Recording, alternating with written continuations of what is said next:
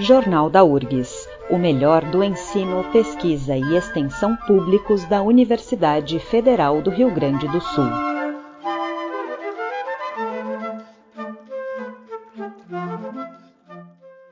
Neste Jornal da URGS apresentamos o quadro especial sobre as pesquisas realizadas aqui na universidade. Ciência 1080 Uma tese do programa de pós-graduação em letras buscou propor alternativas para tornar o texto das decisões judiciais mais acessíveis ao cidadão que recorre ao judiciário e para conhecer esse estudo, nós conversamos com a autora da pesquisa, Esther Mota.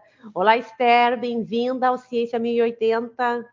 Olá, Mariane. Olá a todos. Muito obrigada pelo convite. É um prazer estar aqui conversando um pouquinho com vocês e com o público que ouve a rádio. Esther, muito obrigada por estar aqui, né, nos explicando um pouquinho desse tema tão uh, interessante, né, da área das letras. Conta um pouquinho sobre o objetivo da sua pesquisa. O objetivo da minha pesquisa foi uh, tentar assim trazer algo mais prático em relação à queixa que sempre se ouviu, não é? Desde que eu me conheço por gente, assim, que a gente é mais adulta e lida com as questões é, do mundo jurídico, a gente sempre ouve aquela eterna reclamação das pessoas de que não compreendem, de que não entendem, de que a linguagem é difícil, que tem aquele palavrório e a pessoa recebe uma intimação e não sabe o que está acontecendo com ela, o que, que ela precisa fazer. Então, e muito se escreve a respeito dessa uh, característica da, do, da linguagem jurídica, mas, assim, todos os estudos que até então eu, eu, eu li, não é, e tinha visto antes de, da minha tese, não havia uma proposta, assim, em termos concretos do que fazer para uh, resolver essa situação, para diminuir um pouco essa problemática, né? Então, o objetivo da minha tese foi tentar, uh, de modo assim científico, uh, caracterizar essa linguagem jurídica que era de modo mais assim Não me falta a palavra assim das, da queixa, né, assim popular, né, das pessoas em relação a ela, tentar verificar se de fato, né, cientificamente essa linguagem é efetivamente difícil ou não, e o que é possível fazer para diminuir essa dificuldade, essa complexidade e aproximá-la do cidadão, que é o principal destinatário das decisões do mundo jurídico, né? E, Esther, essa tua pesquisa ela se relaciona também com a sua atividade profissional, porque você é servidora pública, taquígrafa do Tribunal de Justiça? Isso, hoje eu estou aposentada, não é? Mas eu trabalhei durante 30 anos, 31 eh, anos, no Poder Judiciário do Rio Grande do Sul, e com, eh, com textos, não é? Textos produzidos, né, pelos integrantes, pelos desembargadores, então, e da parte administrativa também. E uma sempre observei essa, tinha essa, observava que os períodos eram muito longos, as palavras extremamente complexas, e na época que eu entrei ainda, hoje já não é tanto, mas o latim, não era, era muito, muito empregado, e aos, aos poucos isso vem diminuindo, e isso sim causava uma certa preocupação em mim. E aí, quando depois de aposentado com mais tempo, aí eu resolvi assim investigar, né, seguir os meus estudos que eu já fazia na área de língua portuguesa, porque além de servidora e de taquígrafa, eu também sou professora de português e lecionava em cursos de aperfeiçoamento e percebia que mesmo as pessoas que trabalhavam dentro do judiciário tinham dificuldade na compreensão daqueles textos, né, produzidos ali naquele meio. E, Esther, na sua pesquisa você comparou, então, textos de sentenças com textos de jornais, né? Para ter um parâmetro de uma linguagem mais acessível. E você escolheu as sentenças dos juizados especiais cíveis. Conta um pouquinho por que essa escolha. Bom, a escolha dos juizados especiais cíveis uh, se deu porque este é um juizado destinado a, foi, que foi criado assim para facilitar e ampliar o acesso à justiça.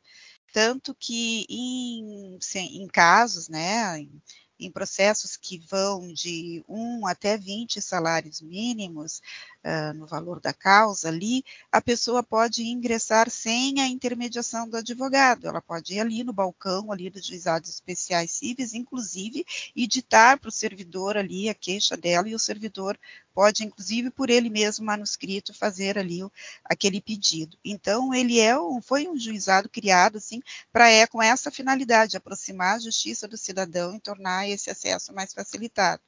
E aí, e eu acho que a linguagem, ela, ela está também, não é, dentro dessa dinâmica toda de acesso. Em que medida, então, a linguagem da empregada dentro, no âmbito desses juizados, é efetivamente mais simples ou não? Porque o artigo 2 da Lei 9.099, que é a lei que criou esses juizados, ele diz, não é, que como critérios que, que norteariam os princípios da informalidade, da simplicidade, da celeridade, né, e onde está isso, uh, em que medida a linguagem uh, empregada nos textos veiculados por esses juizados, ela se adequa, né, e respeita esses princípios, né, da informalidade e da simplicidade.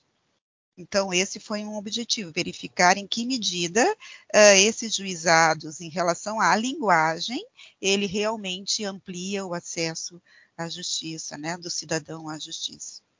E aí eu verifiquei que não é bem assim, não é?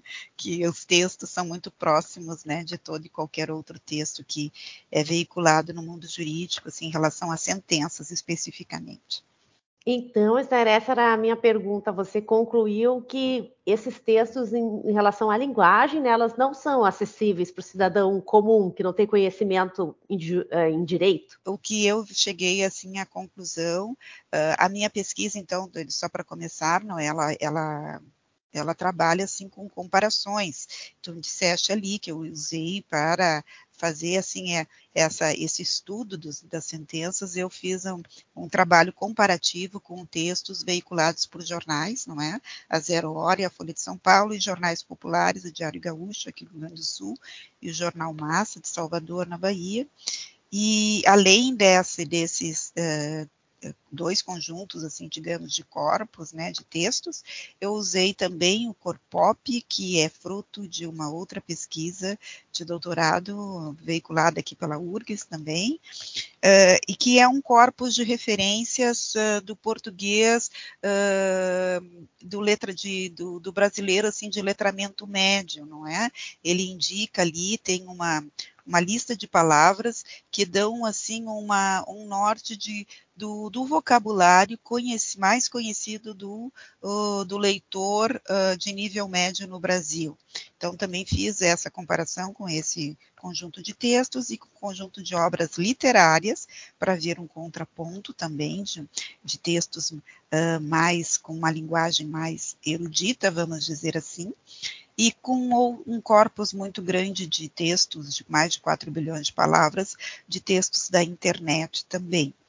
Então, a ideia de fazer essas comparações era verificar em que medida os textos das sentenças uh, se aproximavam ou não desses grandes conjuntos de textos, cada um com as suas características, não é? Textos uh, de jornais voltados mais para as classes A e B, de pessoas com maior nível né, de, de, de escolaridade, uh, textos com jornais populares, em princípio voltado para pessoas com uma escolaridade mais baixa, ou então textos mais próximos da, da literatura clássica, com uma linguagem mais erudita, e textos da internet, não é, desde 2012. Então, o objetivo com essas comparações eh, foi verificar, assim, em que medida essa a, a de quem é a linguagem da sentença se aproximava mais. E o que foi verificado é que uh, se aproxima mais dos corpos, do corpo de literatura, né, uh, da, que apresenta uma linguagem mais arcaica, não é, mais erudita, com português mais clássico. Essa foi a conclusão. E mesmo assim, uh, das, uh, na, nas comparações que eu fiz, eu verifiquei, não é, que uh, dos leitores, dos possíveis leitores destes destas obras literárias que nós poderemos, podemos considerar pessoas letradas, 34% das palavras das sentenças não se encontram nesse conjunto de textos, né, de obras literárias que tem mais de um bilhão, um milhão de palavras. Então, o que se pode dizer, o que a minha tese levou, me permite dizer é que, em princípio, os leitores dessas obras teriam 34% de dificuldade de compreender o vocabulário que é empregado nas sentenças dos juizados especiais cíveis, que é um juizado voltado para o cidadão, né, de, em princípio, de menor poder aquisitivo. E, e 34% de palavras desconhecidas para um leitor é algo muito difícil e que assim que praticamente inviabiliza a compreensão leitora, porque existem estudos linguísticos que dizem que o ideal é que haja no máximo 2% de palavras uh, desconhecidas do leitor dentro de um texto para que ele possa ser compreendido por esse leitor. Então, de 2% para 34% é algo bem assustador, não é? Claro que aqui há de fazer, eu preciso fazer uma ressalva, que nós estamos fazendo comparações entre um texto técnico, né, de uma linguagem especializada, de um âmbito, né, da ciência, e que por si só emprega muita terminologia, muitos termos próprios da sua área, não é? e que, em princípio, não são conhecidos dos demais. Há de fazer essa ressalva. Mas, na minha, no meu trabalho, eu faço essa ressalva, e também, quando nós nos propomos a simplificar, nós apresentamos, bom, em que medida eu posso apresentar um sinônimo mais simples para essa terminologia, para essa palavra que é técnica, e se eu não posso apresentar um sinônimo, então que se seja feito, se colocado um esclarecimento, um, né, uma paráfrase entre parênteses, ou até mesmo um glossário no final, para que a pessoa possa uh, vir a compreender né, o significado daquela palavra técnica. E até uh, querendo saber um pouco mais sobre esses procedimentos para simplificar esse texto, uhum. né? Uh, que, que outras modificações que você sugere na sua tese? Uh, em relação assim à, à, sintaxe, é o emprego de frases muito longas, não é? Uma característica do texto e das sentenças. Então, propostas de simplificação, diminuir a extensão das frases. Por exemplo, um lá eu, até sinalizei é, entre um núcleo do sujeito, né, e o verbo que, que, que a ele corresponde, eu tenho um conjunto de 53 palavras, não é? Então isso assim para a, a, a assim a memória de trabalho do leitor é, e um leitor que não seja muito proficiente, que não seja, né, não tenha muito acostumado com a leitura, com o hábito da leitura, isso é muito difícil porque ele não tem a, a memória não capta todas o significado daquelas palavras, né? Então, uh, o, uma das coisas assim básicas, assim uma característica, assim, acho que número um, a extensão das frases né, e as propostas, então, de reduzir essa extensão. Né? Esse foi, essa, digamos, uma das principais características do texto jurídico. A outra característica, em termos sintático, sintáticos, é, são as frases em ordem invertida, não é? Em que se coloca primeiro, assim, a, as questões assim é, adverbiais, né, que vão justificando para dar depois a ideia principal. Mas isso é muito recorrente e por ser muito recorrente torna também o texto difícil. Por exemplo, não é bem aqui, não, tô, não é bem uma questão de ordem direta, mas uma, uma frase que poderia ser simplificada. A, a questão contra a qual assim surge a autora tem relação contra, né? Ah, poderia ser dito, a, a autora questiona, a, autora se insurge, poderia fazer ali de uma forma direta, colocar o, de, o, o, sujeito ali e logo o verbo, né? Então, essa é uma proposta também de simplificação. Outra proposta é, a, é o emprego de mais verbos e menos substantivos. Então, ah, a ré apresentou contestação. Não, a ré contesta, né? Ou seja, então são esses são alguns, né, alguns dos procedimentos simplificatórios uh, em termos assim sintáticos que ajudariam a diminuir essa complexidade. E também tem a questão do vocabulário, questão lexical, que chama muito a atenção, não é? Numa frase lá, num trecho também, de 21 palavras que eu selecionei ali, 10 delas são palavras que pelas comparações que eu fiz lá no meu conjunto de corpos, não eram usuais, eram pouco frequentes nesses outros conjuntos de textos, não é? E elas poderiam ser substituídas. Por que, que eu posso, eu, eu, eu preciso dizer, calha salientar Uh, e se eu posso dizer, é, é, necessário frisar, é necessário salientar, né? é importante dizer, peça isagógica, foi algo assim que apareceu, peça preambular, isso todas são expressões usadas para fazer referência à peça inicial, à, à petição inicial, que é o termo técnico. Se usa o termo técnico, não tem problema, estamos numa área especializada, né? Não precisa ficar inventando, porque nem algumas pessoas do próprio direito sabem o que é isagógica. Não é? E isso eu encontrei lá nas sentenças dos juizados. Então, em termos de características, assim, seria isso: diminuir a extensão das frases, procurar colocar as frases mais na ordem direta, né, ser mais frases mais objetivas e usar palavras mais usuais. Né? evitar o uso de palavras tão arcaicas e da própria terminologia quando for possível o emprego de palavras mais comuns. Por isso essa comparação que eu tenho ali aquele conjunto de corpos e eu posso assim de corpora e eu posso verificar então o que que é mais assim frequente no no, naquelas, nos jornais, né, que são mais conhecidos, em determinados textos que são mais, assim, de maior acesso à população, ah, e o que, que eu posso, então, retirar daqui, que não é tão comum, e me aproximar deste, para simplificar.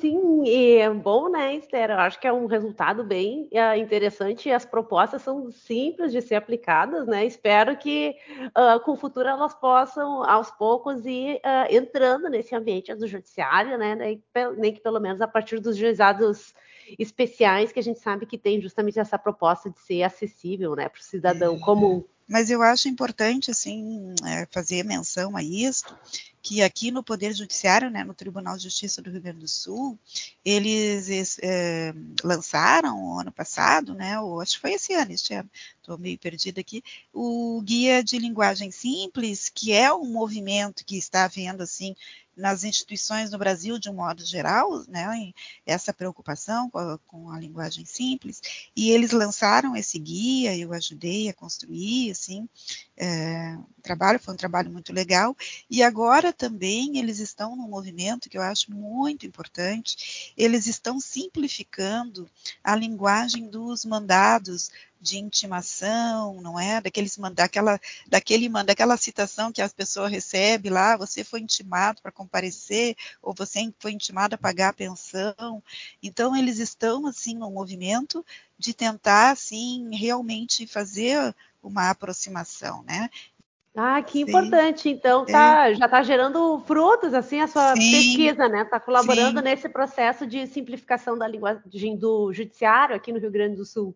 Sim, é, então eu acho bem importante fazer esse registro, que há essa preocupação, e que eu acho que hoje há um movimento muito grande no Brasil. Tem a rede é, de linguagem simples do Brasil, não sei se tu conheces, né? Mas existe assim um movimento em, em muitos tribunais, em muitas instituições, o, no governo de São Paulo também um movimento bem intenso em prol da linguagem simples. E aqui na URGS nós temos o grupo de acessibilidade textual e terminológica, que é coordenado pela professora Maria José Finato, que foi a minha orientadora, não é?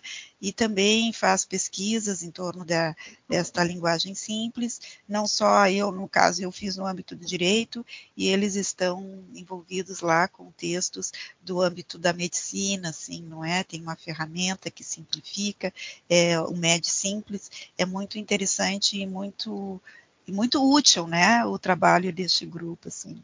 Tenho orgulho de fazer parte, né, de ser orientada por essa profissional, que é uma pessoa muito preocupada com essas questões. Bom, eu conversei com a Esther Mota, que é autora da tese Sentenças Judiciais e Linguagem Simples, o encontro possível e necessário, que foi elaborada junto ao programa de pós-graduação em letras. Esther, obrigada pela entrevista.